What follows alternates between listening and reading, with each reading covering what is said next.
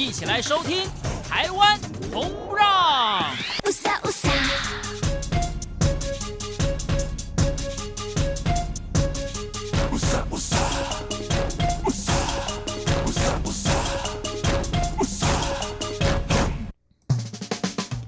欢迎您收听这一集的《台湾红不让》，我是维珍。在周二谈红不让进行的主题就是台湾走透透，在当中跟大家分享在地的好山好水、好吃的美食以及好温暖的人情味。尤其如果在一个旅行的过程当中，你可以吃喝玩乐都包办，还加上呢看遍了人文跟自然的景观，真的是一趟嗯，虽然感觉应该也很忙，然后不过真的是非常疗愈的过程。所以往往呢，因为我平常在日常的工作生活当中，感觉是。一个比较低调的路线，但是呢，每一次旅行回来都会有人跟我说的一句话就是：“哇，你的神采或者是眼神看起来都不一样了。”那也是因为跟我日常有非常大的对比，但从中也可以感受到旅行其实可以带给我们很多，也许连自己都没有观察到的非常正面的收获。不过呢，刚刚提到台湾的美食当然是一个重点，但最近它再度成为话题，也就是二零一九年台北的米其林指南呢，在日前。公布了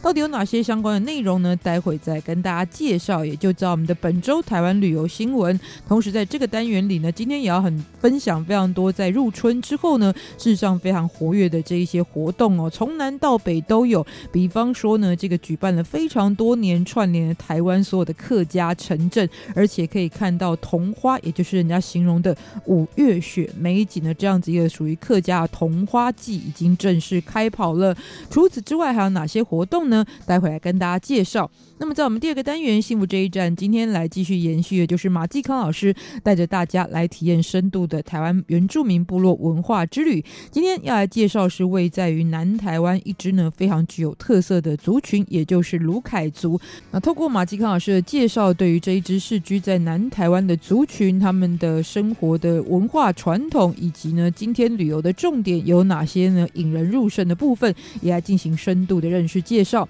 那么在最后一个单元旅游放大镜，从一首歌曲认识台湾的一个地方。今天呢，我们要来听到的歌曲呢是吴宗宪的《永保安康》。那么介绍也是吴宗宪的故乡，就是台南这个地方呢。其实我自己印象也相当深刻的一个城镇，因为以前台湾的这个高速铁路还没有开通之前呢，早年我在台中读书的时候，然后如果要回高雄搭乘火车，一定呢在这个到达高雄之前就会经过这一站，而且呢放眼望去就是一个非常热闹的城镇，也就是当地的永康区有。所以今天透过《永保安康》这首歌曲，跟大家来介绍永康区这个地方的历史文化特色，以及所以它是跟郑成功连接非常深刻的一个地方哦。不过现在进行，也就是我们本周的台湾旅游新闻。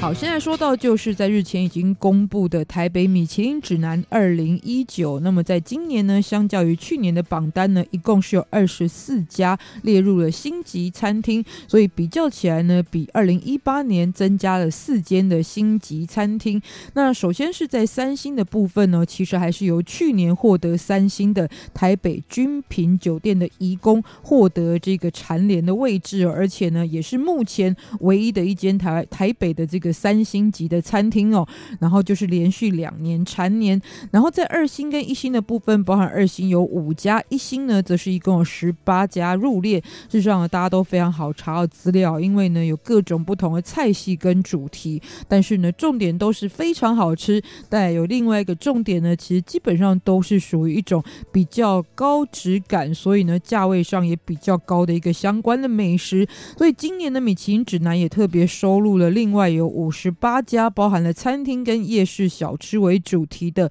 必比登推荐，那就是以品质好之外呢，也有价格亲民的特色，也是相当值得大家如果来到台湾想要品尝美食作为指南的一个相关的标的哦。而除此之外，其实在今年新进榜的餐厅呢，非常受到瞩目的有一个呢，就是很多人以为它是小吃，但事实上呢，它现在也发展成为了精致文化这个饮食文化之一的，就是台南蛋子面，以华丽的欧式风格，并且供应新鲜的海鲜料理呢，颠覆了蛋仔面这个小吃很多人对它的一个印象哦。那么在今年呢，它也入榜了在一星餐厅的部分喽。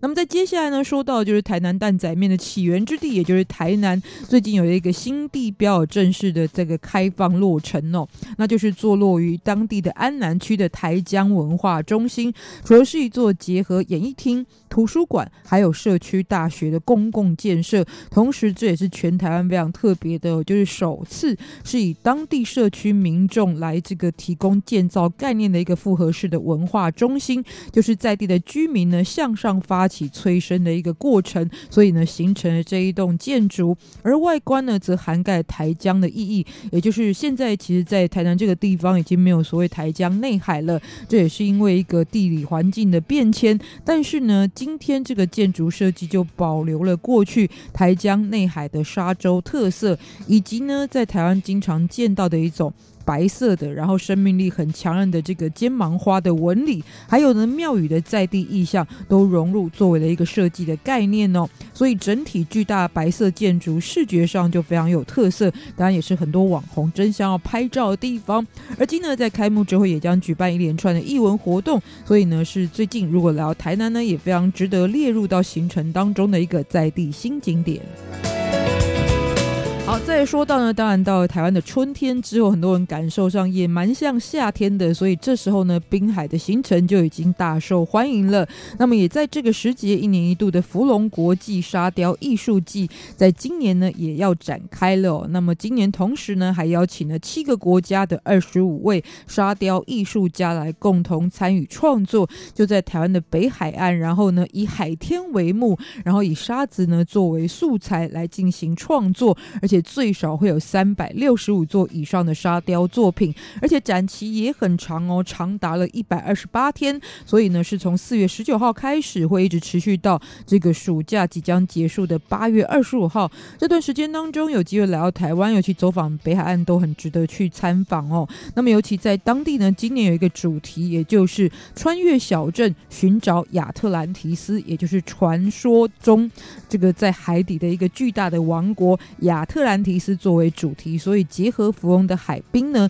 也是相当有这样子一个海洋的意象。那么在今年就邀请到包含有加拿大、日本、韩国、新加坡、中国、马来西亚以及台湾的二十位沙雕师，然后也规划出了包含与神同行、穿越古今小镇，还有海洋之美这三大展区的主题哦。所以除了海洋意象之外呢，海洋的上面。包含了大型的城堡，或者是海洋底下呢，从远古至今的海洋生物呢，都会作为创作的一个相关的主题哟。好，最后来说到是很多人来到台北一定会走访具有历史特色的士林官邸呢，其实也是在台北呢赏花非常好的去处哦。那么在当地每年都会举办士林官邸的玫瑰展，已经正式的登场，相关活动会持续到这个月的二十八号为止。那活动当中呢，包含了户外庭园跟玫瑰。温室都可以看到各种以玫瑰作为主角的展出，所以呢，玫瑰是很多人最喜欢的花卉。那么这时候来到当地呢，也可以看到这样子一个自然艺术的呈现。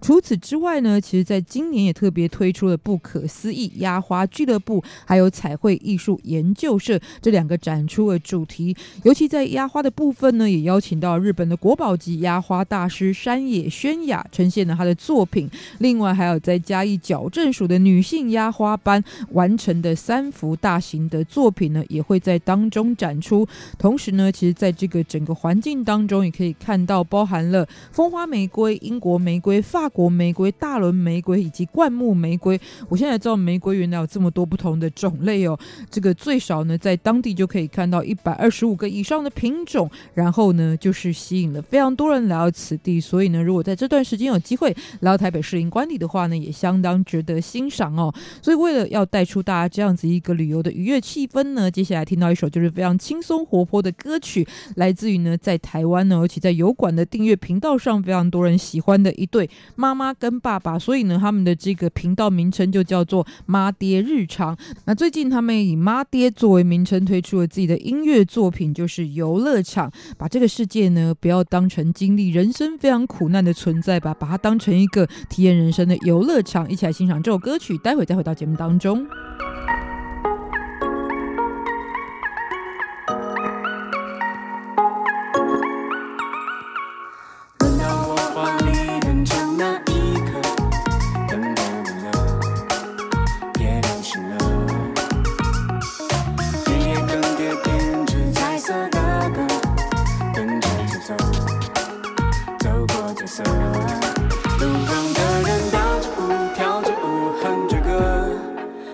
上了耳朵？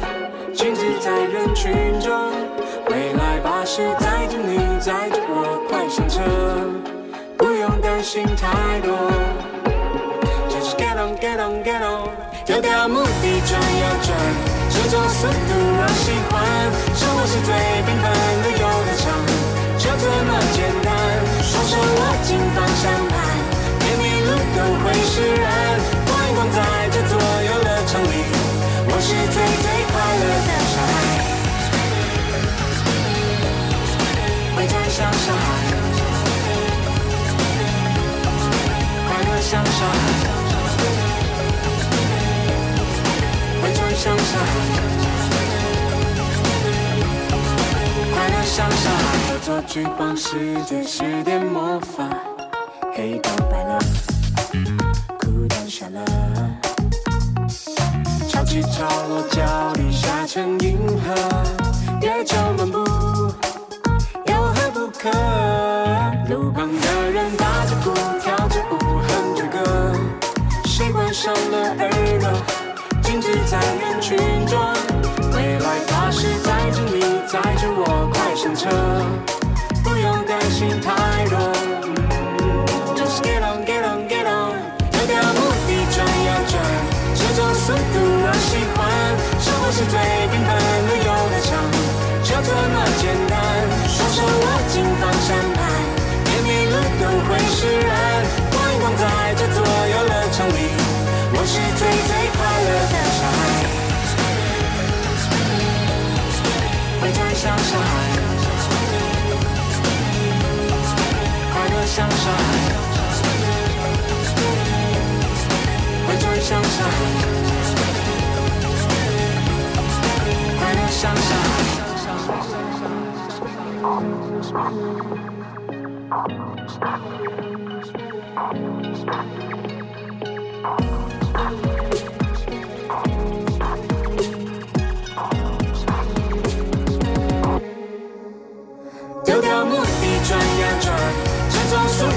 喜欢，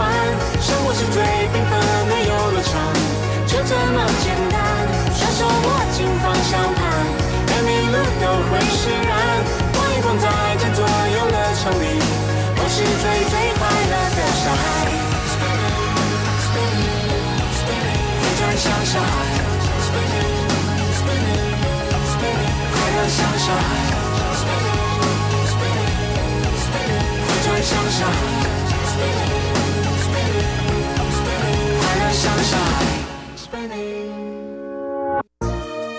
善意和解，积极合作，永久和平。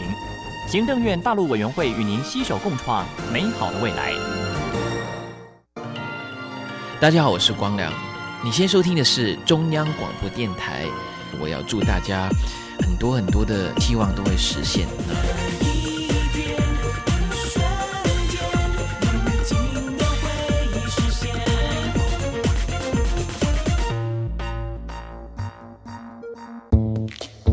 继续收听台湾红不让，我是维珍。在我们今天呢，要来继续的部落之旅呢，介绍的也就是在南台湾，在形象跟特色上面也非常具有自己传统文化特质的卢凯族。欢迎到就是我们旅游专家马继康老师。维珍好，各位听众朋友，大家好。嗯，最近在做这一个系列过程当中，我们当然也会讲到原住民部落的社会制度啦，或是他们一个传统的概念哦。但是我就突然想到一个问题哦，不仅止于我们今天介绍。卢凯族啊，因为我们上次讲到阿美族嘛，他们可能在丰年祭的时候就是男女相亲联谊大会。我突然想到，哎，其实，在原住民的族群当中，一夫一妻这样的制度啊，因为我们自己看到很多的少数民族，他们其实因为人力担保的关系，可能不见得是有一夫一妻制的概念。可是，在台湾原住民族群，大概有什么样的一个架构？嗯，其实台湾原住民都是一夫一妻制。好，而且呢，我们刚刚提到十六族当中，以目前官方认定的，有两支是属于母系社会。母系社会包括我们讲的阿美族，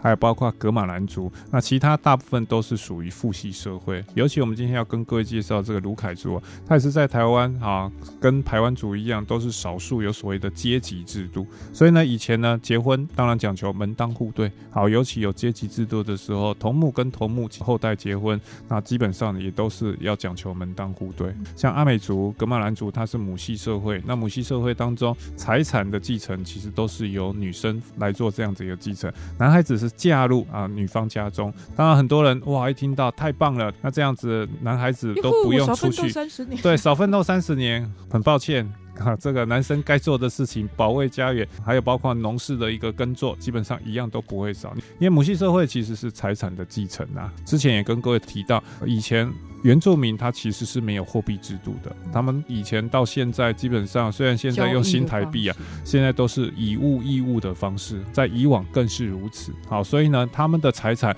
其实往往都是实物，还有包括呢，你可以看得到这种所谓的土地啊等等，并不是实质的金钱的部分，跟汉人是不太一样的。嗯、不过这个汉人当然也很重视土地啊，好，所以在当时呢，其实这个很多原住民手中的土地流失，对，就是跟汉人交手的一个过。对，甚至汉人用买的，然后甚至用巧取豪夺的方式，啊，所以其实，在台湾有一些界碑啊，上面就说这个什么以什么为界就是我们的，那其实都是这样的一个历史遗迹。其实你不要讲别的地方，在台北就很多啊，你看像石牌、像木栅、像竹围这些地方，甚至五堵、六堵、七堵，其实就是以前汉番交际啊。而且以前听说还会有那种汉人明明跟你讲的是到这里，到晚上还会把那个石碑又推过去一点点。对，那个是噶玛兰族碰到的一况，因为以前我们看到哈，这种所谓的祖先筚路蓝缕、白手起家，可事实上就像维珍提到，很多都是什么用巧取豪夺的方式，甚至用婚配的方式。因为像格马兰族最常碰到这个情形，因为他是母系嘛，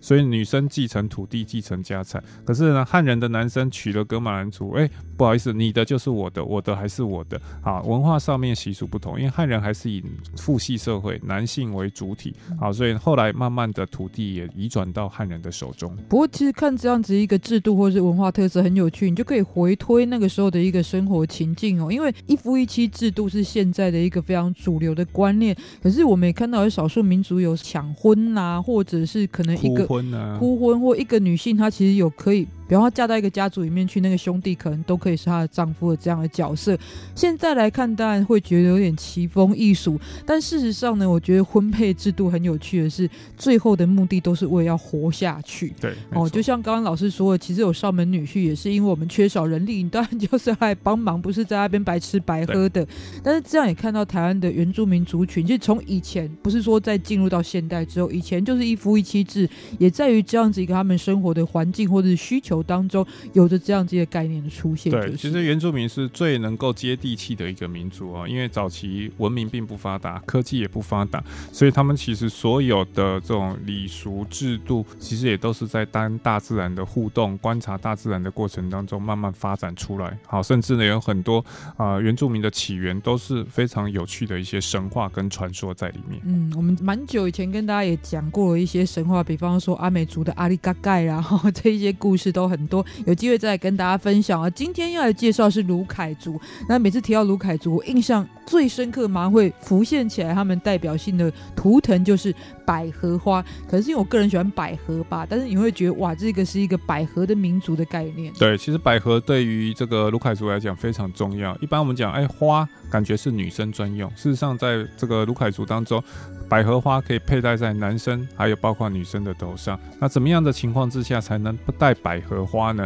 男生要非常这个擅长打猎，猎到五只山猪才能换一朵百合。而这百合你不是自己去花市买哦，它必须要什么部落的头目啊，经过认证之后配予你佩戴百合花的这样的权利。那百合花什么时候戴？不是平常做农事上山打猎的时候，部落有祭典，有人结婚的时候，这时候要盛装打扮。那这时候呢，你就可以看到每每个人头上都会有朵数不等的这个百合，那百合花越多，当然代表这个男生是越骁勇善战。那女孩子要守妇道，也就是说象征百合的纯洁坚贞，你才有资格配上百合啊。如果呢跟别人跑了，或是有小王啊，那就算你是海棠吗？对，就算你是卢凯族的朋友，没有经过头目的允许，你也是不能带上百合。那你说，哎，我自己去买，别人管不着。好，其实呢，我曾经看过不合资格。的妇女带着百合花出现在会场，头目就走上前去，把她头上的百合花拆掉。对，那个是经过全部落的认证，更重要，它是一个荣耀的象征。所以花虽然看起来是非常柔弱的东西啊，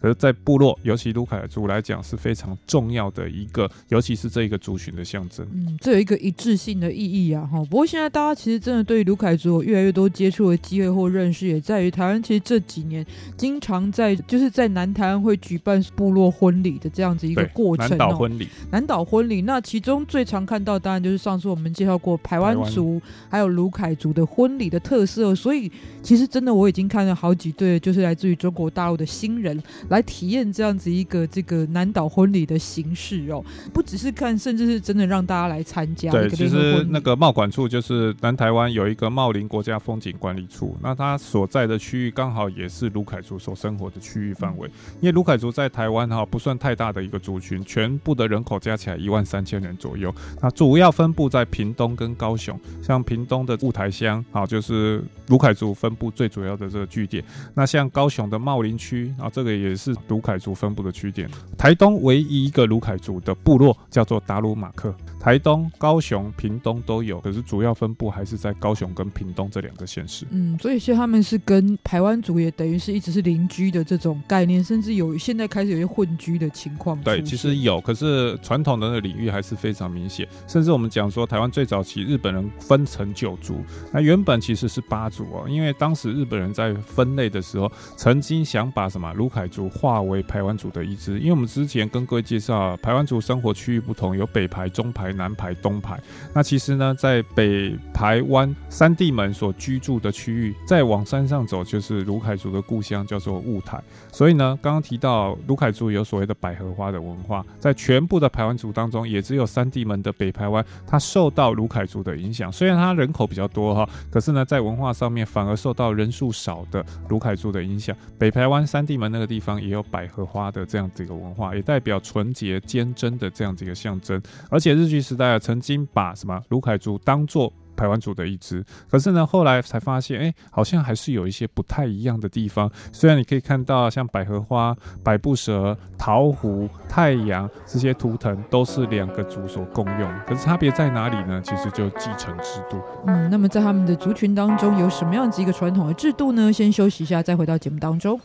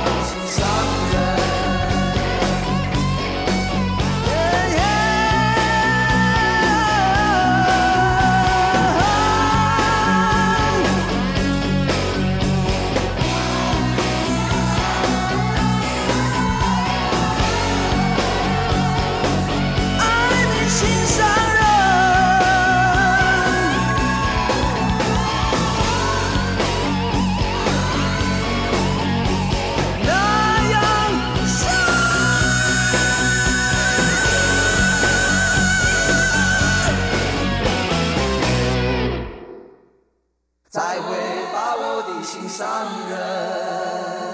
再会吧，心上人来自于动力火车的经典歌曲，也借此呢要恭喜成员游秋兴呢，在最近终于成家结婚了，所以很多人也送上祝福。不过重点是，很多朋友可能会想到呢，动力火车就是台湾族，但我们今天介绍的不是卢凯族的吗？可是呢，其实更重要的是，想要讲到这首歌曲，对于很多年轻朋友来说呢，很熟悉的名字就是《再会吧，心上人》，但事实上呢，它就是出自于南台湾的台湾族人跟卢凯族人人所生活的区域当中呢，流传最广的一首歌曲哦，叫做《凉山情歌》。那凉山所在的地方呢，事实上是位在于高雄市的马家乡这个地方。然后他的创作者呢，也是来自一位排湾族的族人，他的名字叫做罗万斗。可是为什么要介绍罗万斗先生创作的歌曲呢？也在于他非常能够体现刚刚所说的，其实排湾族跟鲁凯族彼此之间也有蛮多的影响哦。那由于罗万斗呢，最主要的身份就是曾经担任了马家乡、三地门还有雾台乡的八所国小的校长的职位哦，而且他也是台湾第一位原住民出身的校长，所以在他的身上非常能够体现刚刚所说到的这样子一个在当地的特殊情境。今天呢，来跟大家介绍的部落文化之旅，也就是卢凯族，欢迎到旅游专家马继康老师。大家好。刚刚讲到，其实，在他们的社会制度当中呢，乍看之下，卢凯族跟排湾族有一些类似的地方，但是细看的话，会发现呢是有不同的这些特征在其中的。所以，以卢凯族的社会制度来看的话，他们是进行什么样的一个方式的管理？呃，其实像刚刚提到的，卢凯跟排湾最大的一个分别，其实就是财产继承。那在日据时代做的调查呢，台湾族他是长嗣继承。什么叫长嗣继承？就是说长。是家中最大的儿女，不管是女生男生都有继承权，所以叫做长嗣继承制度。卢凯族呢，它就是一个父系社会，所以它叫做长子继承。好，就算你第一个是女儿，她是长女，可是很抱歉，你是卢凯族，那女孩子并没有继承财产的资格，所以她必须，也许是第二个孩子，可是她是家中的长男，所以她就会有财产继承。所以最主要的分别其实还是在于我们讲说财产继承制度，因为不然你从服装啊，从生活习惯。甚至生活的区域，甚至外表看起来，你会觉得卢凯族跟鲁排湾族真的有非常异曲同工之妙的地方。但虽然有很多类似的地方，但是光财产继承这件事，就会让很多事情有很大的不一样的部分。对对对，没错。所以这个其实是一个蛮大的区别，以至于后来其实，在卢凯族跟台湾族还是有所区隔的。不过刚刚也有提到一个重点，就是如果大家想要来体验这个台湾原住民族群的婚礼，刚刚我们有讲到，在茂林的这个管理处，就是经常的会在每每年举办一个非常大型的联合婚礼。如果你是单身也没关系，可以来啊哈，因为它也会有一个类似。表演整个婚礼仪式的过程，让大家可以去理解。那你可能会被抓来当新郎或者新娘来扮演一下角色，有可能。不过也真的有提供给新人去参与这样婚礼的空间。所以大概他们的婚礼的制度或者过程有哪一些特点？那个其实都是要预约的啦。因为像一般汉人朋友想要去体验这种南岛婚礼，贸管处我刚刚提到，每年都会举办至少一次的这种南岛婚礼。好，当然有的时候也搭配我们讲说卢凯族刚好有头目的女儿或是头目的儿子。始要嫁娶结婚。好，当然呢，啊，这个其实可以看到更传统的一个过程。那原则上呢，早期卢凯族的部落跟社会其实都是媒妁之言，因为我刚刚提到它是有阶级的，好，分为头目、贵族、平民跟勇士。那每一个族群呢，基本上呢，啊，也都是彼此通婚。好，那尤其呢，门户之见其实非常非常深。那当然都是媒妁之言。通常呢，来男方跟女方基本上看对眼了，那这时候男方就可能献殷勤啊，然后找到什么？我们讲说媒婆去女方家里面提亲。当然了，哎，两方要对照一下，哎，你爸爸叫什么名字？然后呢，祖父叫什么名字？要看看血缘上面有没有相近的这个地方。万一相近，各位都知道，现在我们都知道优生学的概念。可在早期呢，其实都是靠名字来确认，哎，我们家两边是不是有血缘上比较亲近关系的这个位置。啊，如果门当户对，这时候呢，就是什么？男方最辛苦也是最难为的时候，要准备什么？聘礼，准备要订婚。那在订婚的过程当中呢，其实很多东西并不是像我们现在要准备一百万啊。其实准备最重要的，其实就代表什么？家族地位的哦。好，这个叫桃壶。另外还有包括代表权力的这个琉璃珠。那另外还有包括代表尊荣的这个羽毛。这羽毛通常都是像老鹰这种猛禽类的这个羽毛，甚至呢还会有什么？所以才叫稀奇嘛。对，才叫稀奇，因为他们都生活在大自然。我刚刚提到，以前他们并没有货币的概念。那当然，如果你今天汉人的家族你要去提亲，你拿这三样东西，一定被人家轰出来。这个东西在我们的观念当中一点都不值钱，对不对？可是呢，最主要这三。三样东西代表尊荣，代表权力，代表家族的社会地位，甚至呢，你可以看到前一阵子台湾在讲说，哇，有人在中央山脉南侧看到台湾云豹。好，因为二十八年在野外没有看到台湾云豹的这个出现。其实呢，我们现在看到云豹很多的皮，很多的这种所谓的牙齿，甚至它的爪，都出现在哪里？出现卢凯族头目的这些头饰上面，保存下来非常非常漂亮。所以呢，在卢凯族，他们其实是非常重视面子，而且重视所谓的阶级。在下聘的时候，当然呢，这些聘礼会放在结婚的会场，请族中长老来一一的清点。那女方呢，有的要求，有的时候是加，有的时候是。减，然后呢，事后是不得异议的，所以呢，在这个过程，你看到双方家长哎，其实也就是互相在讨论聘礼是不是能够表达出男方的这样子一个诚意。但需要提示啊，如果大家是来参加这个联合婚礼的话，不会有那么前面对，都已经帮你弄好了。它其实就是让你穿得漂漂亮亮的，然后在这个地方有荡秋千的这样子一个习俗，就是以传统的服饰、传统的仪式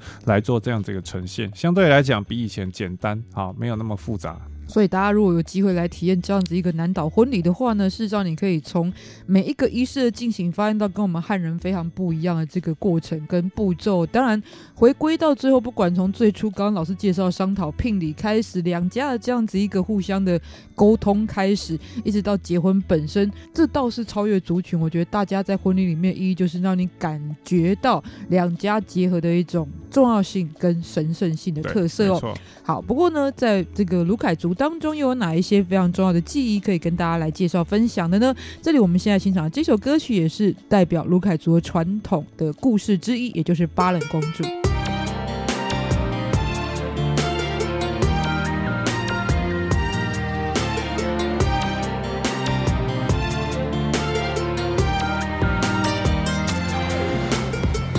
月光倒映着前世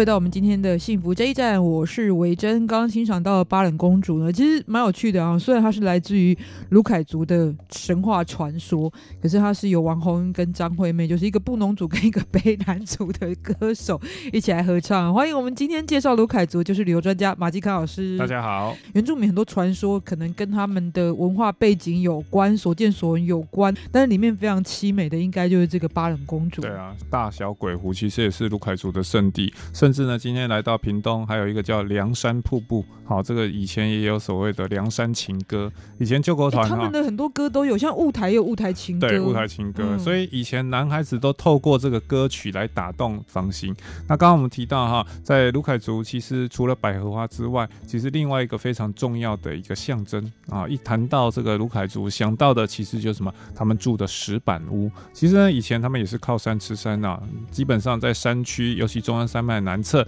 有很多的这种页岩跟板岩，就成为他们盖房子非常好的一个建材。上次跟各位介绍的排湾族，他们也是盖石板屋。在台湾会盖石板屋的，不单单只有这两个族群哦，布农族有些部落他也会用石板，因为其实都是就地取材的概念。可是卢凯族跟排湾族基本上他住在这个石板屋里面，其实是有什么象征意义的？因为我们都知道排湾族、卢凯族共同认为的祖先叫做百步蛇。好，百步蛇生下了两颗蛋，这是他们的后代。所以呢，当他们用石板盖房子的时候，以前不知道在屋顶上面直接铺石板，下雨的时候你会发现屋里面滴滴答答的很麻烦。好，所以呢，有一次据说头目在做梦的时候就梦到百步蛇他们的祖先前来，啊，这我后代的祖先这个摩蔡利哇拜哇加固，就拜我拜这么久，盖房子家中会漏水，你怎么处理呢？看看我身上的鳞片吧。所以呢，你看看百步蛇身上的鳞片，就像屋瓦一样，一片一片，层层叠叠。所以呢，以前这个卢凯族它是直接平铺在上面，石头跟石头中间有缝隙。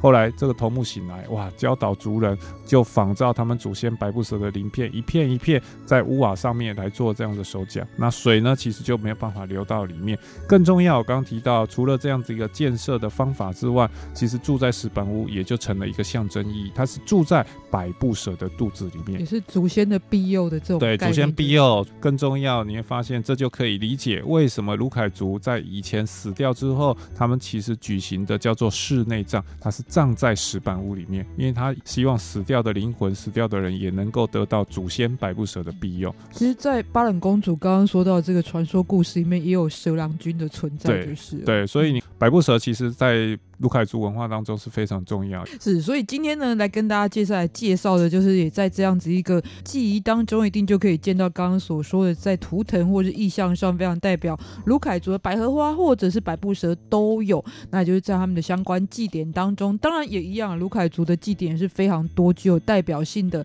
那老师如果觉得要特别来跟大家介绍的是哪一个？呃，其实卢凯族的祭典也因为地方的不同，像我们刚刚之前跟各位谈到小米丰收祭也是有举办的。另外呢，在茂林那个地方有比较特别的叫黑米祭。现在原住民部落很多种藜麦啊，很多种这种所谓的小米呀、啊、黑米呀、啊，那这些其实现在的眼光来讲都是健康食品啊，补充花青素。而、啊、花青素是什么？现在人都需要的。为什么需要？因为现在使用手机非常多。哦，那花青素其实就是最好的叶黄素嘛。对，所以这都是卢凯族哈，包括我刚刚提到小米丰收季很重要。可是，在茂林这一个地区哈。啊，它其实有这个黑米祭，啊，也是呢，在部落当中非常重要而且传统的这个祭典。如果是小米丰收，就是庆祝小米这个产物的丰收；黑米祭就是庆祝黑米这个产物的丰收，就是了。对，可是我刚刚提到黑米祭，不是所有的卢凯族都会办哦，像东部卢凯族就没有黑米祭啊，只有在茂林这个地方，它有黑米祭的这样子一个祭典跟传统，也是跟着它的一个农作物收成来举办。嗯，所以这个也是大家可以相关去理解到，其实虽然。台湾是一个人大部分的人会觉得比较迷你的地方，但事实上，光是从这些族群，甚至族群本身都有很多文化不同的这些可看性，就是哦。对，其实啊，我们在到卢凯族，除了看这些祭典之外啊，各位每年在秋冬的时候，而这个时节呢，可以看什么？看紫斑蝶。好，因为茂林哈也是我们讲说在卢凯族生活的传统区域，每年秋冬季节，发现从北方飞来的紫斑蝶，哇，成群结队，甚至上万只、数十万只，就会。会栖息到茂林的紫蝶幽谷。那你说这个跟卢凯族有什么关联性呢？各位来到卢凯族，不管你在屏东的雾台，不管你在高雄的茂林，你会发现啊，在当地的家屋上面，通常都有蝴蝶的装饰。除了百步蛇、除了桃湖、太阳之外，跟排湾族最大的不同，它有蝴蝶的标识。因为在这边常常可以看到紫斑蝶，而在卢凯族当中，只要家中有紫斑蝶的花纹出现，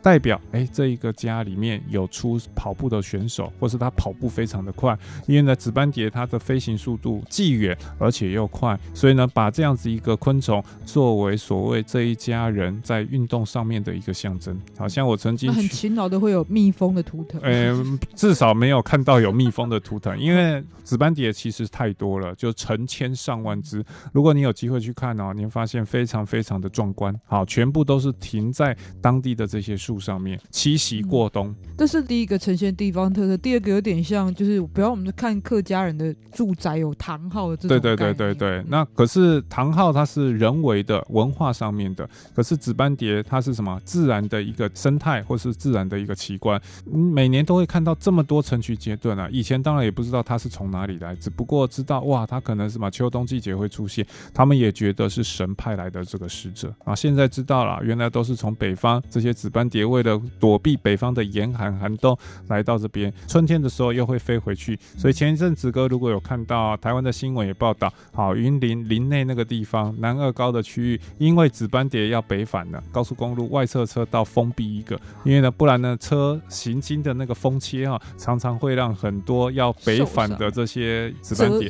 不止折翼啊，它是整个被灌在这个地上，然后车碾压，你会发现造成很多紫斑蝶的死亡。所以在台湾，其实我们都知道，台湾本来就是一个蝴蝶王国，卢凯族你可以看到他们对于紫斑蝶对于蝴蝶，不仅是自然生态上面的一个欣赏，还有文化上面的一个呈现。嗯，所以大家如果这个有机会哦，因为在蝴蝶大发生的这个时期呢，其实，在茂林风景区当地的紫蝶幽谷就是一个非常热门的观光胜地。但事实上，连接到地方呢，其实还有很多属于人文的卢凯族的特征哦。今天特别来跟大家介绍。那么说到云豹，刚刚其实有讲到，也是卢凯族跟他们曾经一起共同生活，现在好像绝迹，但是也有人说好像又看见了这样一个足迹哦，所以我们当然又来介绍的是跟他有关的歌手，因为台湾很知名的，现在是主持居多吧，但是其实是重唱台语歌起家的沈文成先生，云豹先生，对，他曾经呃也组了一个合唱团，就是以云豹来命名的。我们来欣赏沈文成的歌曲，下次我们也继续带大家来进行部落文化之旅。今天感谢马继康老师，谢谢，拜拜。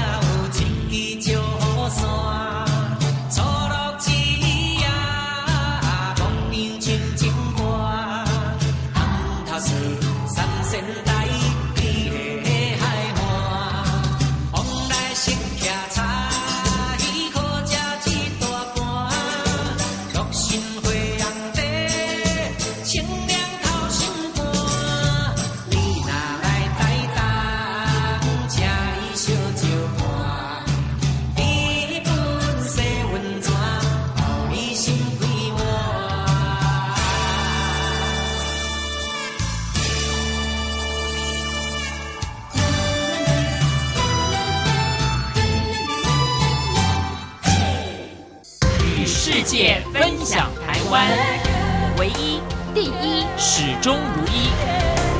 无远弗届的中央广播电台。Radio Taiwan International, be the one, be the only one. RTI。中央广播电台。大家好，我是蔡琴。你的愿望是什么？我希望你每一个愿望都会成真。真荒唐，真荒唐，去设计未来的每一刻。欢迎您继续收听《台湾红不让》，我是维珍。在我们今天节目最后单元旅游放大镜，从一首歌曲认识台湾一个地方。那么我们今天要听到的歌曲是吴宗宪的《永保安康》，介绍的呢也是这首歌的起点创作呢，事实上就是来自于在台南市有一个这个名字上面也有着这样子永保安康意义的永康区哦。那事实上呢，台湾其实在早年纵贯线铁路的这个不管是货运啊，或者是一般大众的运输都非常的发达，所以呢。这个铁路呢，曾经作为人们最主要南来北往的一个交通工具。那后来呢，有非常多的这个地方，因为交通的一个转换或者是其他方式的取代，所以这一些车站就慢慢的没落。但也是因为呢，他们这个地名上面具有特殊的意义，所以呢，后来又再度爆红哦。比方说，最早这样的例子呢，就是所谓的追分成功，也就是呢，在中台湾从追分车站到成功车站，后来就有很多人呢会去买早年的这个票卡的车票，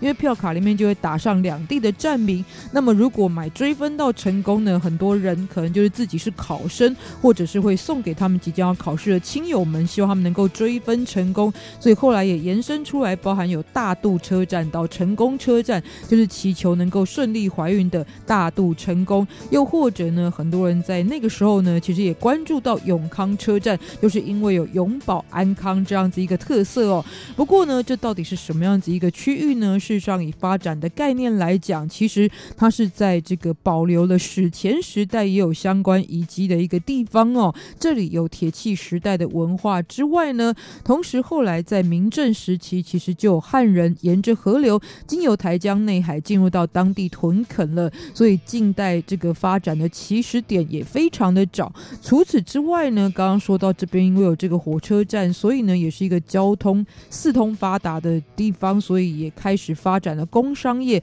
非常非常的繁盛哦，所以也成为台南市人口最多的辖区之一。不过哈，到底在历史的过程当中有哪些特别值得跟大家介绍的故事呢？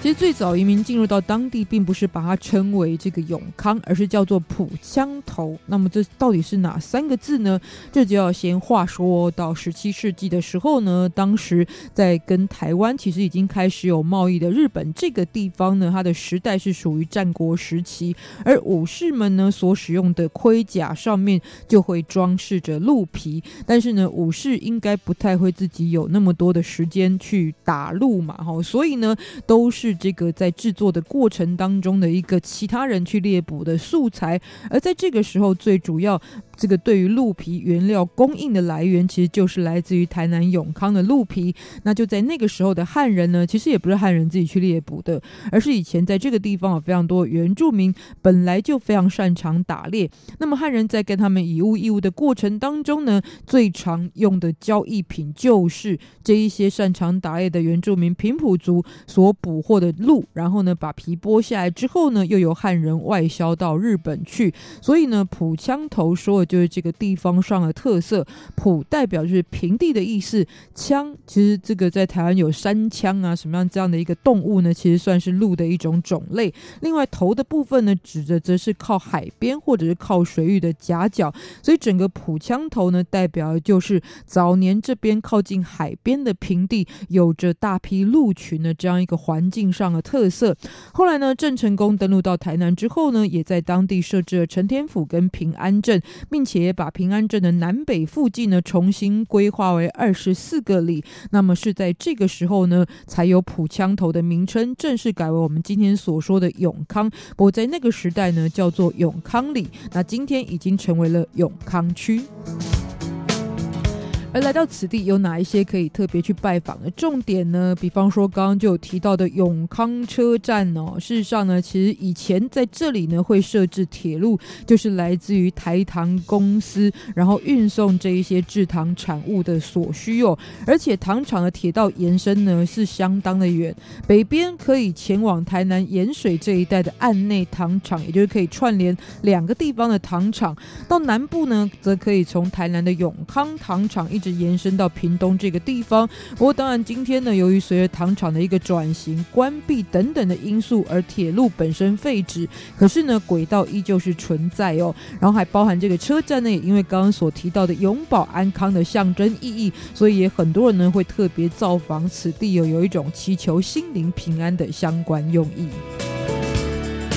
来到当地呢，还有一个可以去参观的古迹，也就是三坎殿社。那么在日治时期呢，这里曾经作为三坎殿制糖所，后来呢也成为糖厂的员工还有居民所参拜的神社。所以这个社呢，其实代表意义是日本神社。当然呢，现在已经不作为这样子一个庙宇的形式，而是保留了基座等等的遗迹。同时之间呢，为了避免哦这个现代化的开发造成破坏，再加上其实在这个神社的周围。有非常丰富的森林跟原始的生态资源，所以呢，也特别列为古迹来保存。那这一座神社呢，以往是供奉天照大神、还有丰寿大神以及能久亲王。虽然神社本体的建筑已经不复存在，但现在来到此地呢，还可以凭吊的包含有台基、参道以及两旁的花岗石基座的部分。另外呢，还有水手社的遗迹。不过除此之外，在永康当地还有一个很重要的人文景点，也就是郑成功的墓址纪念碑。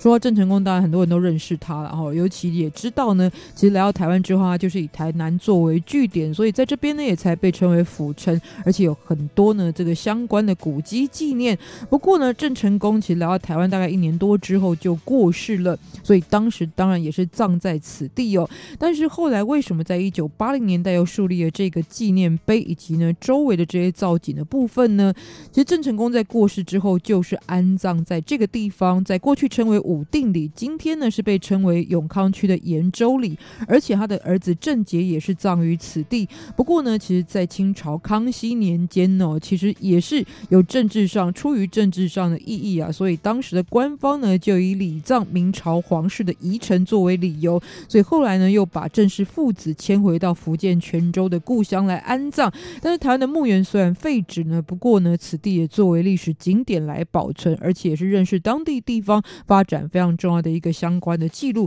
所以呢，后来在一九八零年代也成立了这个相关的纪念碑，也是很多人来到永康呢会去拜访的一个相关景点哦。今天特别来跟大家介绍，当然在永康呢，这个最主要很多的人，尤其是台湾人本身，如果来到此地游玩呢，就是在当地呢好吃的美食非常的多，而且都是独家，仅此一家，除了永康别无分号，这样子一个一定要到当地品尝的美食，也是大家相当值得拜访的主题重点哦。最后一起来欣赏这首歌曲，就是来自于同样出生自台南的吴宗宪所演唱的《永保安康》。这首歌也送给大家。那么希望呢，在下周我们见面之前，你有非常开心快乐的一个礼拜，非常的顺利。一起来欣赏《永保安康》。下次同一时间空中再见，拜拜。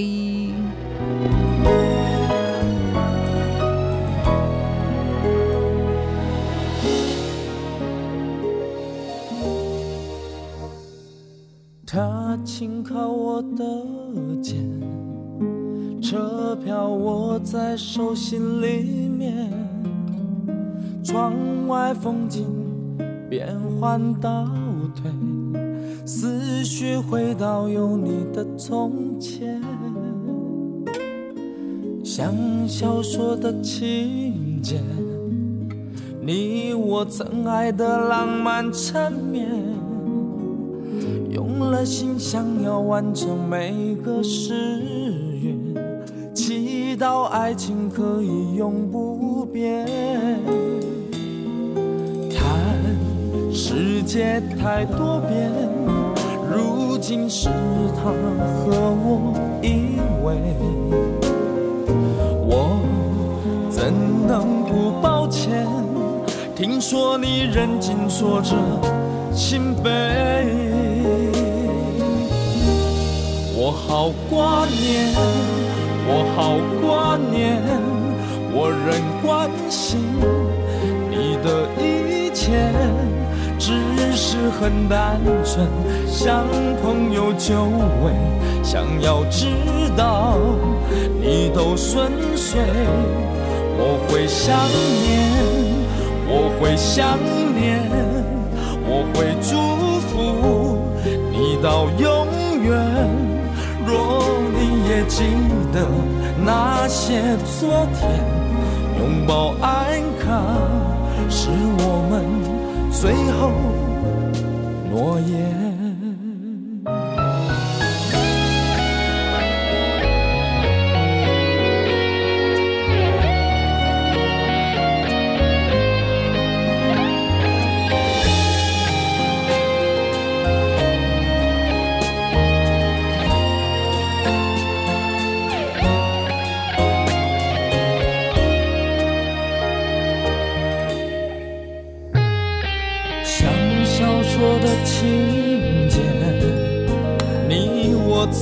爱的浪漫缠绵，